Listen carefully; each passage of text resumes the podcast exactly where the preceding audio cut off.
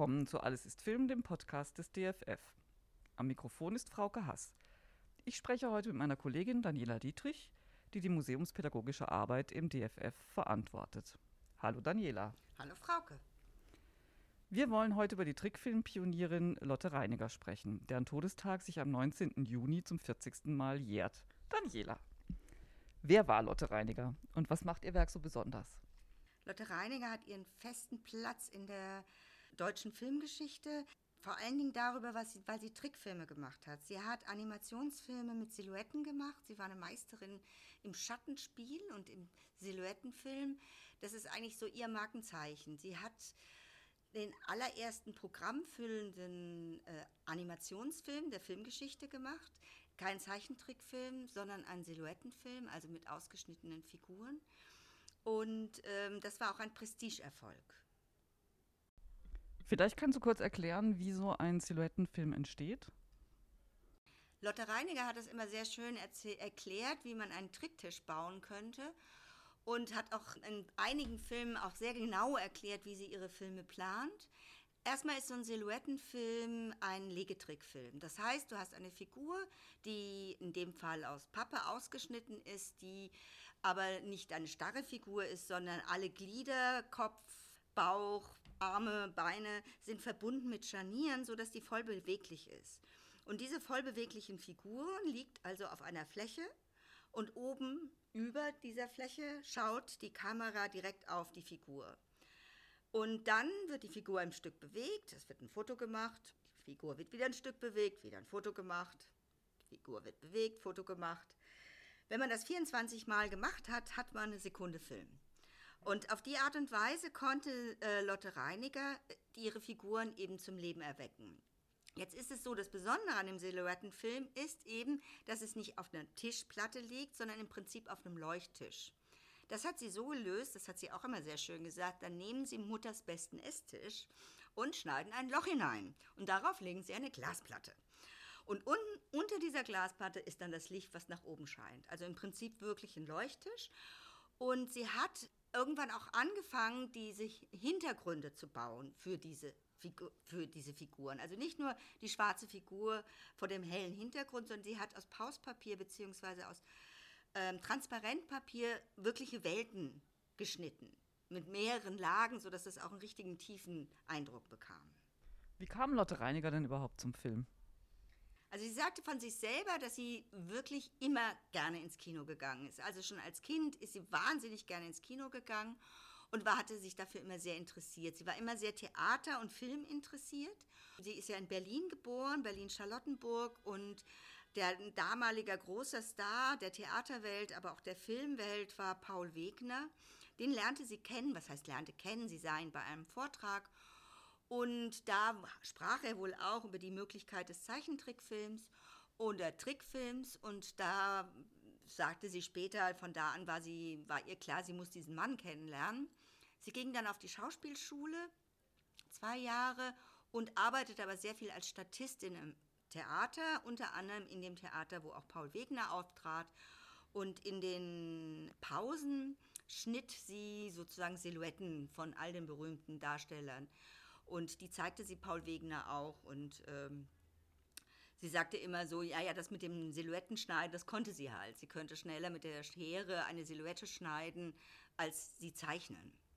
Und ähm, Paul Wegner hat sie sich dann wirklich auch um sie gekümmert und sich ihrer angenommen und ähm, hat sie auch in, in Kontakt gebracht zu anderen Avantgarde-Künstlern bzw. Filmemachern.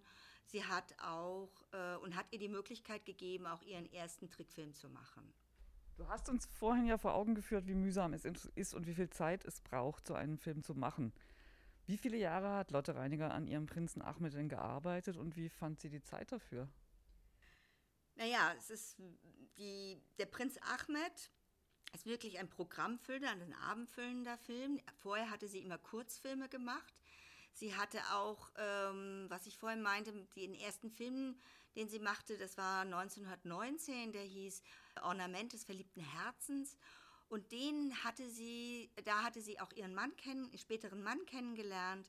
Also Karl Koch, der ein großer Filmtechniker war Und die beiden heirateten 21 und machten von da an eigentlich alle Filme zusammen. Das sage ich deshalb, weil Prinz Ahmed hat sie nicht alleine gemacht.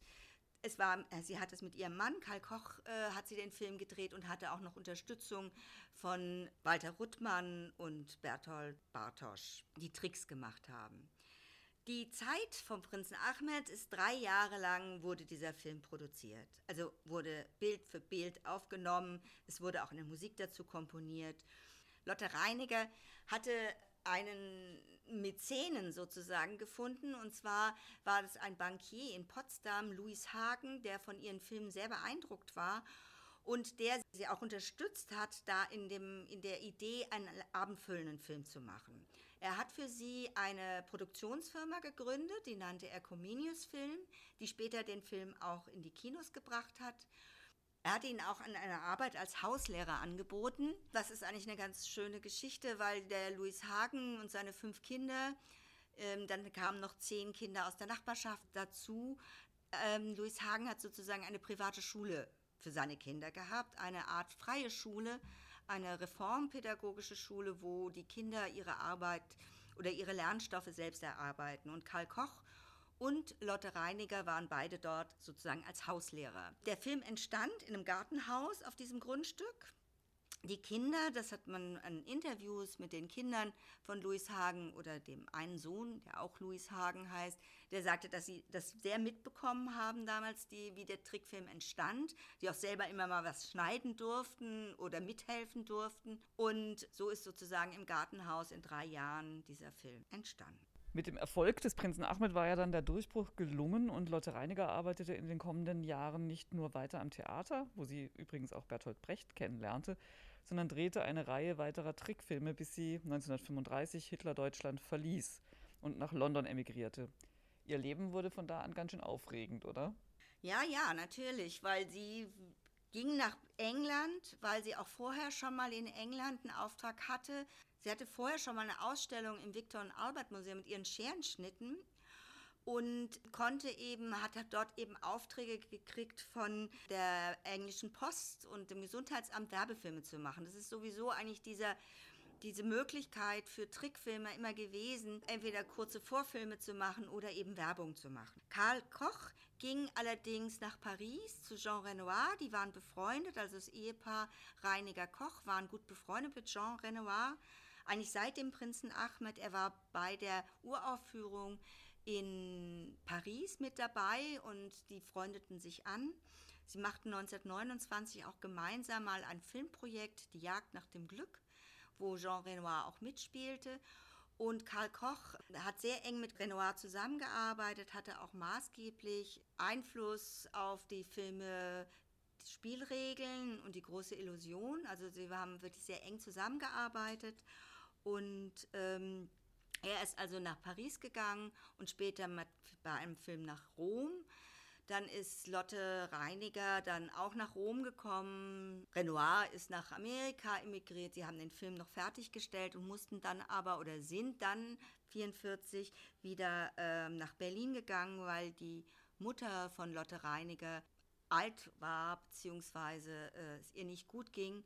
Und dann haben sie aber dann auch wieder schon auch in Deutschland noch einen Film gemacht, Die Goldene Gans, und haben 48 Deutschland verlassen und sind wieder nach London gegangen, was aber auch daran lag, dass Karl Koch körperlich nicht so gut ging und man dann in das sichere England ging. An welchen Filmen von Renoir war Lotte Reiniger beteiligt?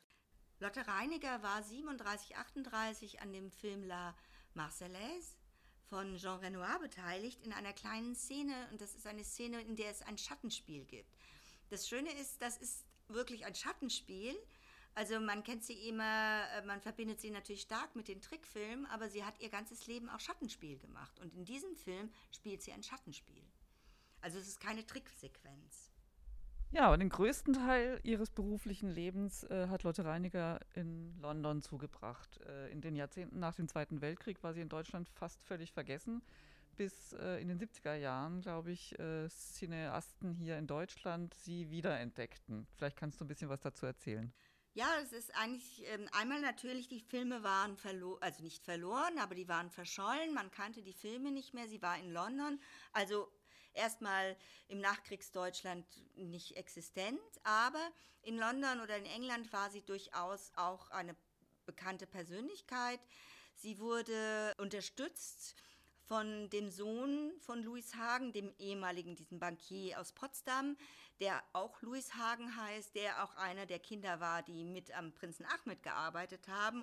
Also Louis Hagen Junior hat eine Firma gegründet mit dem Namen Primrose. Bei dieser Firma, Produktionsfirma, hat äh, Lotte sehr viele Filme herausgebracht noch, viele Kurzfilme und Louis Hagen hat auch einen Film gedreht über sie und ihre Schattenkunst in den 60er Jahren. In den 70er Jahren gab es viele Cineasten in Deutschland, die, auf die sich auf die Suche nach diesen verlorenen Schätzen auch machten oder den Personen, die in den 20er Jahren eine Bedeutung gehabt hatten.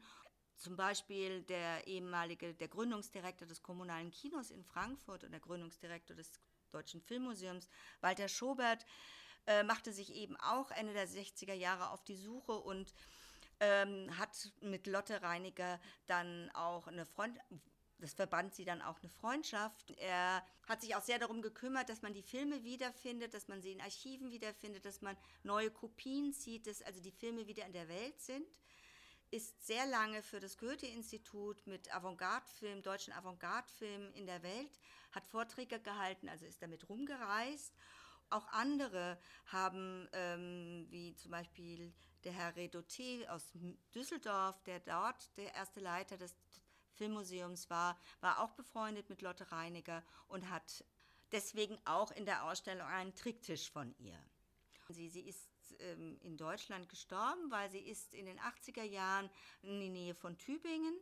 Deswegen hat das Tübinger Stadtmuseum auch den Nachlass von Lotte Reiniger. Wir haben doch sehr viele Filme, also das Deutsche Filmmuseum hat doch sehr viele Filme im Laufe der Zeit restauriert bzw. auch zusammengestellt zu einer DVD-Edition, eben auch immer mit dem Gedanken, dass das der Nachwelt erhalten bleibt. Das war mein Gespräch mit Daniela Dietrich, Museumspädagogin des DFF, über die Trickfilmpionierin Lotte Reiniger.